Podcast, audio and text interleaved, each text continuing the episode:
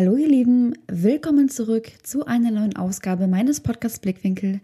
Mein Name ist Sinna und das hier ist meine persönliche Perspektive auf Fotografie, Persönlichkeitsentwicklung und andere Dinge aus dem Alltag. Zuallererst würde ich mich gerne mal bei euch bedanken. Ich habe die Tage mal auf meine Podcast-Analysen geschaut und sage und schreibe, über 225 Leute hören meinen Podcast monatlich. Alter. Ich weiß nicht, ob das für einen Podcast viel ist. Ähm, ich weiß auch nicht, wo die ganzen Leute herkommen. Aber für mich persönlich ist das unglaublich viel. Ich war da echt sprachlos, wo ich da drauf geguckt habe. Und freue mich auch unheimlich, dass euch mein Podcast so gut gefällt und dass den so viele Leute hören.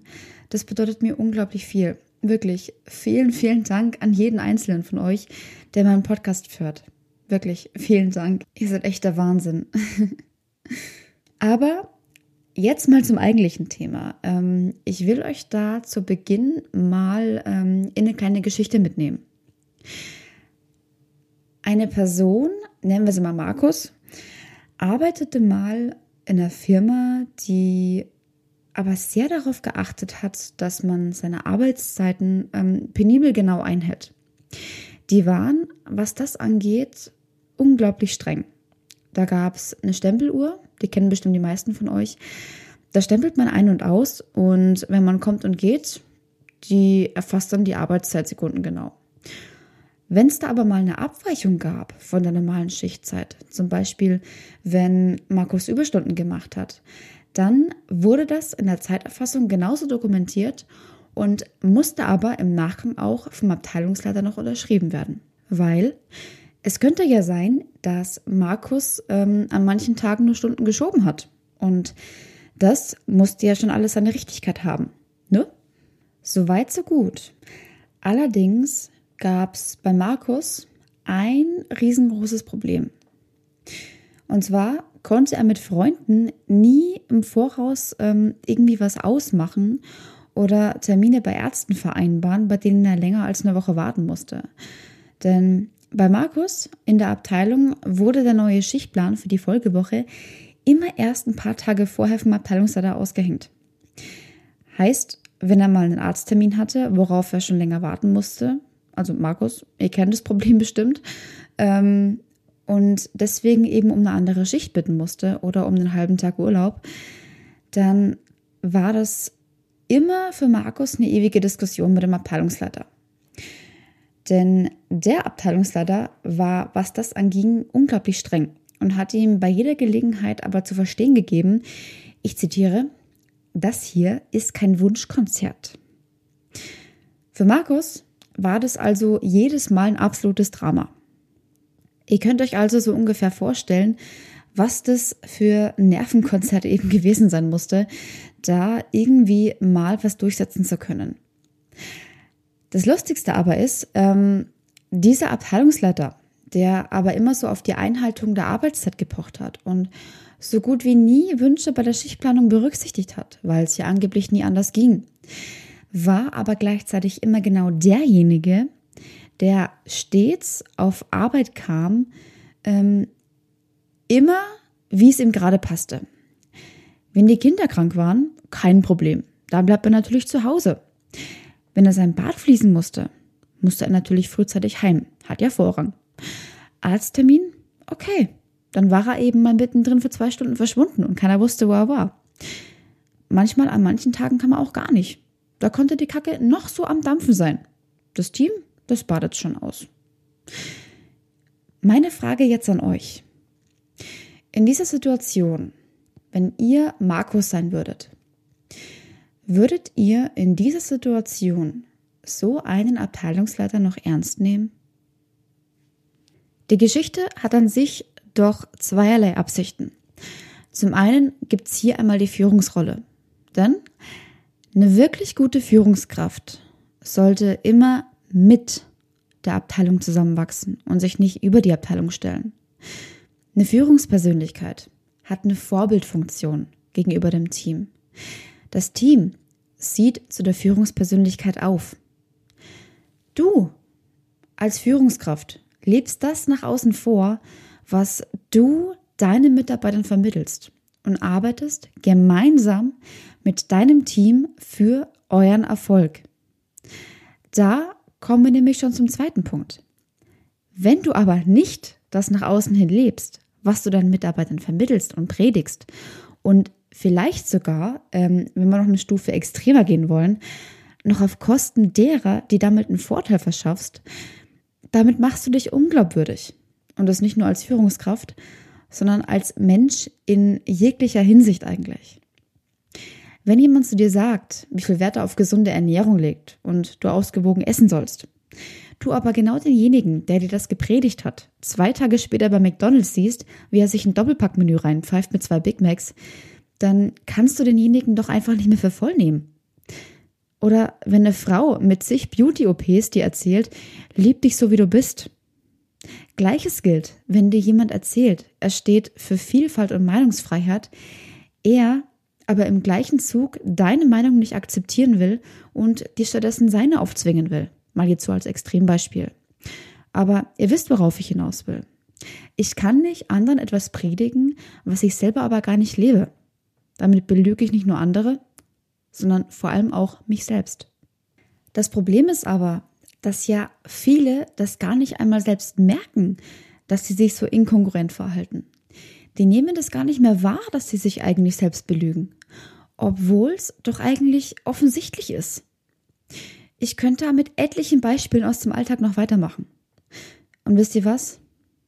Ich finde es unglaublich traurig. Ich finde es nur noch traurig. Ich meine, ich habe nichts dagegen, wenn sich jemand seiner selbst bewusst ist und sich dazu auch bewusst entscheidet, nach außen hin eine andere Rolle zu, stiel, äh, zu spielen. Das passiert ja täglich beim Schauspielern, ähm, wenn wir uns verkleiden oder sonst wo. Keine Ahnung. Völlig okay. Solange man es halt bewusst macht und das nach außen hin eben auch so kommuniziert.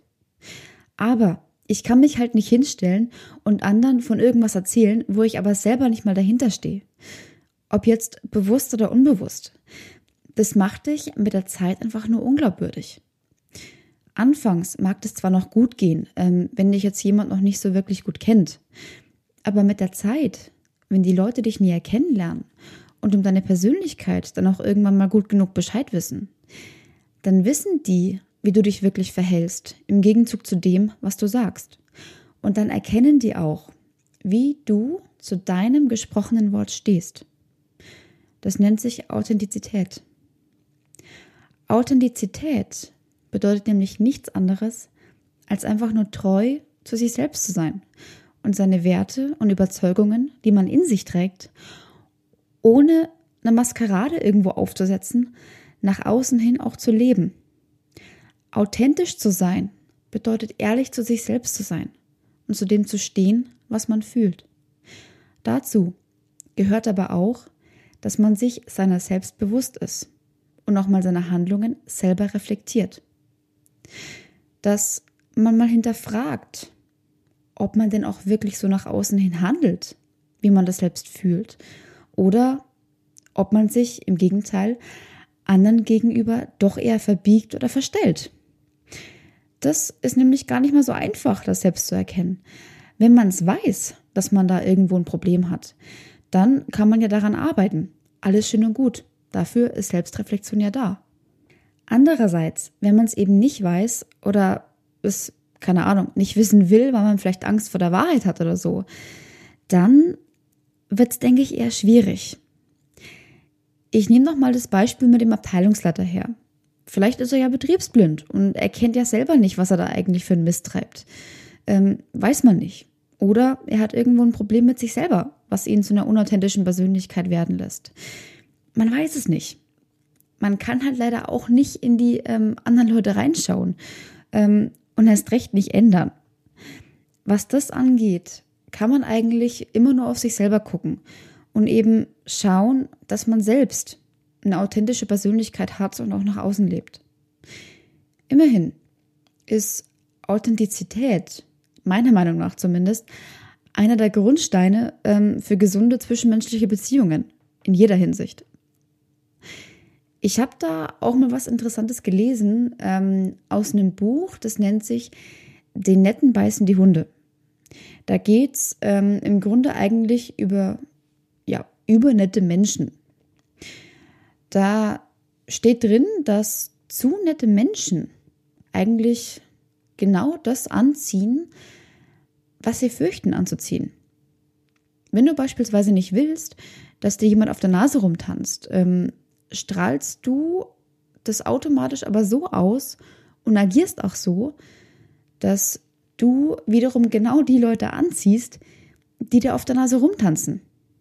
Indem du als zu netter Mensch eben Konflikte scheust und oft klein beigibst, merken die Leute, dass sie das mit dir machen können und tanzen die letztendlich auch auf der Nase rum. Irgendwo auch logisch. Und das wiederum belastet dich. Warum? Weil du in dem Punkt genauso unauthentisch bist. Du stehst nicht dafür ein, was du fühlst.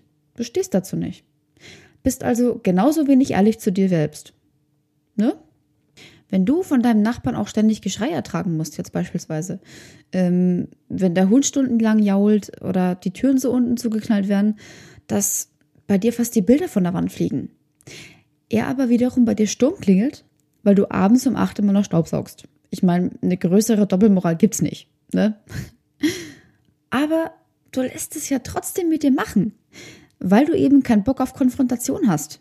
Aber in Wahrheit ist in dir brodelt, weil du dich ungerecht behandelt fühlst. Ist genau das Gleiche. Du stehst einfach nicht für deine Werte ein. Klingt hart, aber ist so. In dem Fall lässt du dir ja genauso auf der Nase rumtanzen.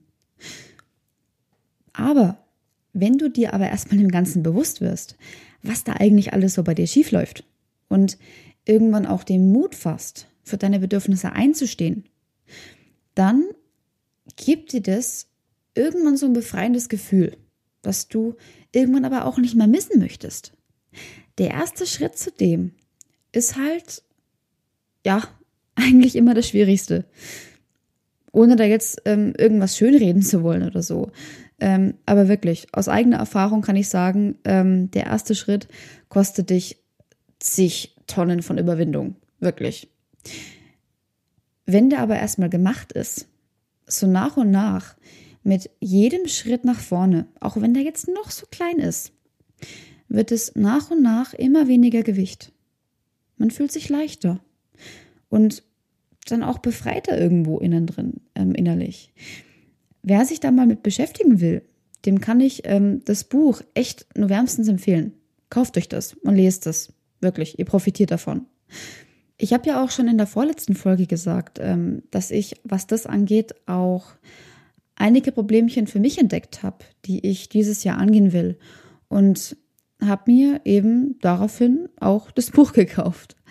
Ähm, ja, nee, wirklich, da stehen teilweise echt gute Sachen drin und auch viele Tipps, die man im Alltag anwenden kann, die ich auch schon teilweise erfolgreich angewandt habe. Deswegen, wenn ihr euch damit beschäftigt, ähm, ja, hiermit habt ihr meine Empfehlung. Ähm, hier gilt aber auch dasselbe, was ich vorhin schon gesagt habe. Ich kann das aber nur anpacken und angehen, wenn ich das reflektiere und mir meine Probleme in dem Bereich auch bewusst mache. Ist ja logisch. Nur wenn ich ehrlich zu mir selbst bin und meine Probleme kenne, kann ich ja daran auch arbeiten und mich verbessern. Authentizität ist für mich der Schlüssel zu einem guten Umgang miteinander. Ob es jetzt der Abteilungsleiter ist, ähm, der sich alles Mögliche auf Kosten seiner Mitarbeiter rausnimmt, oder der Kerl, der was von Meinungsfreiheit und Vielfalt erzählt, der aber wiederum anderen Ansichten, ähm, andere Ansichten als seine gar nicht respektieren will. All diese Konflikte und Konfrontationen kann man doch schon von vornherein meiden, wenn man einfach mal grundsätzlich respektvoll miteinander umgehen und ein authentisches Selbst an den Tag legen würde. Es gibt wirklich absolut keinen Grund, warum man andere und vor allem auch sich selbst belügen sollte. Das schafft nichts außer Probleme, die irgendwann mal noch zu größeren Problemen ranwachsen. Ähm, es ist keiner mehr wert als der andere.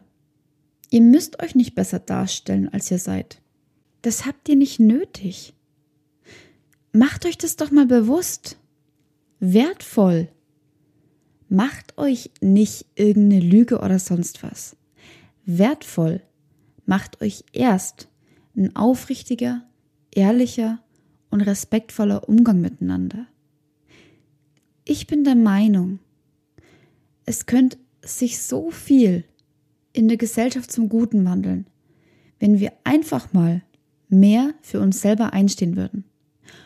Unsere inneren Werte auch nach außen hin wesentlich offener und ehrlicher kommunizieren würden und einfach mal ein bisschen mehr mit offenen Augen, Ohren und vor allem auch mit einem offenen Herzen durchs Leben gehen.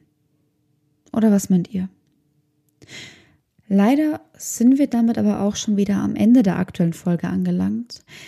Ich bedanke mich für eure offenen Ohren und hoffe, euch hat die Folge gefallen. Schreibt mir doch gerne mal, was ihr so dazu denkt. Wenn ihr mir eure Meinung zukommen lassen wollt, schreibt mir doch einfach eine DM auf meinem Instagram-Account Justina oder über das Kontaktformular auf meiner Landingpage beyourownart.de.